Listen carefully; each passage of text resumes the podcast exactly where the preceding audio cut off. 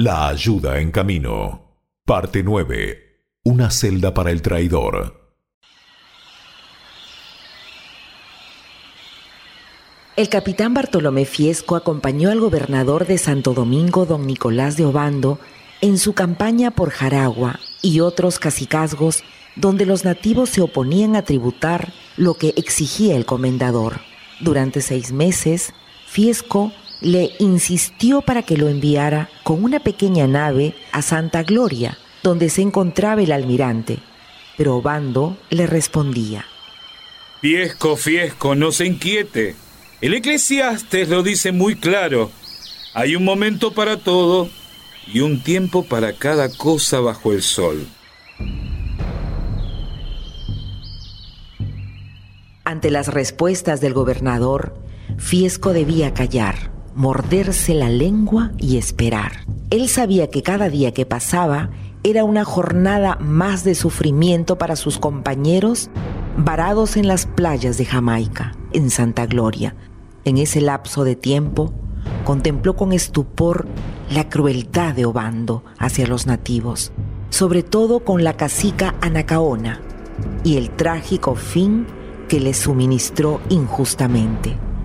Luego de una larga ausencia de más de seis meses, vueltos a Santo Domingo, el comendador recibe una grata noticia. Excelencia, Diego de Escobar ha llegado. ¿Vino solo o lo acompaña alguien? Solo, Excelencia. Una de las primeras cosas que hizo Obando fue llamar a Diego Escobar, capitán de una de las naves recién llegadas de la península. Si recuerdan, fue Diego de Escobar el que sirvió de intermediario a los rebeldes capitaneados por Roldán para reconciliarlos con Colón en el tercer viaje. Era un hombre de carácter dócil. Los enemigos del almirante habían logrado llevarlo a su partido. Tanto por esta circunstancia como por ser uno de los marinos más diestros e inteligentes, creyó Obando que nadie mejor que él podía desempeñar la delicada misión que necesitaba confiarle. Excelencia, recibí su carta, por eso estoy aquí. ¿En qué puedo servirle? Necesito encomendarle una misión delicada, y en la única persona en la que confío es usted.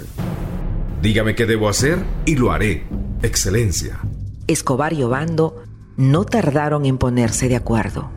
El gobernador lo puso al tanto de la situación que sufría el almirante en Santa Gloria, Jamaica, y también del oro que habían encontrado en aquellas tierras. Le encomendó que partiera cuanto antes y además que lo iba a acompañar el capitán Bartolomé Fiesco, uno de los hombres de Colón que decidió dar la espalda al almirante para ir hacia sus propios intereses. Bartolomé Fiesco continuó disfrutando de la confianza del gobernador de Santo Domingo hasta el día mismo en que debía salir del puerto la nave que mandaba Escobar. Por la noche, mientras cenaban, le anunciaron al gobernador que uno de los colonos de la Vega Real, de nombre Cristóbal de Sotomayor, quien desempeñaba las funciones de alcalde en el territorio de Guarionex, deseaba verlo. Obando mandó a decir con uno de sus pajes que esperase. Cuando éste volvió, le dijo que el recién llegado deseaba verle con urgencia.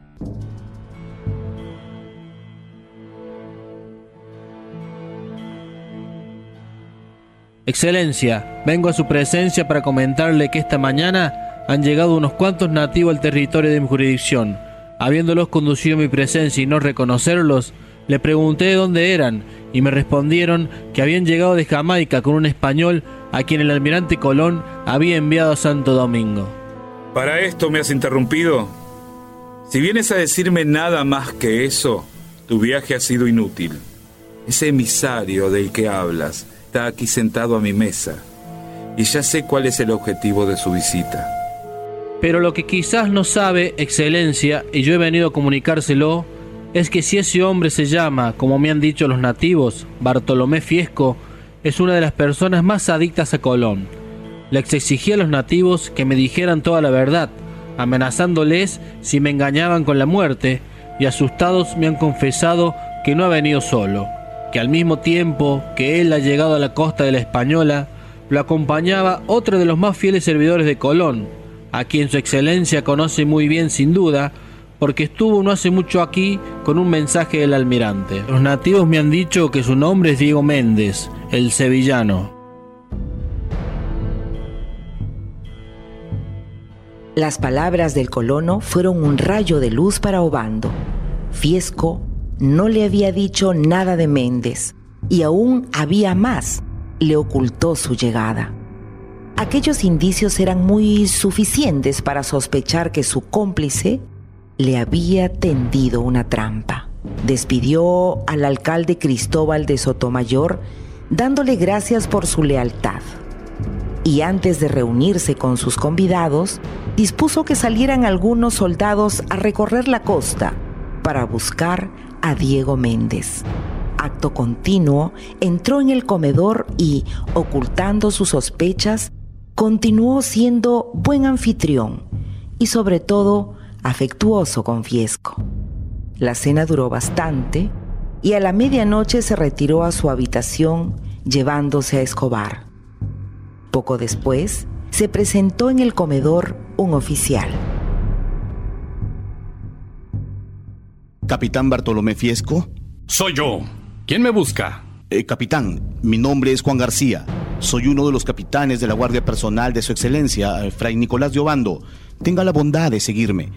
Tengo órdenes de escoltarlo a otro lugar de palacio. Sin sospechar lo que iba a sucederle, apenas salió de la habitación, vio que lo escoltaban cuatro soldados. ¿A dónde me llevan? Capitán Bartolomé Fiesco, tengo órdenes de arrestarlo. Por favor, no emita resistencia. Disponga de sus armas. ¿A mí? ¿Por qué razón? Solicito hablar con el gobernador. Debe haber un error. Lamento no poder complacerlo, capitán. Tengo órdenes de encerrarlo en uno de los calabozos de palacio, en total aislamiento, de inmediato. Los invito a que hagamos una pausa, que nos detengamos aquí. En el próximo capítulo les relataré el desenlace de esta historia.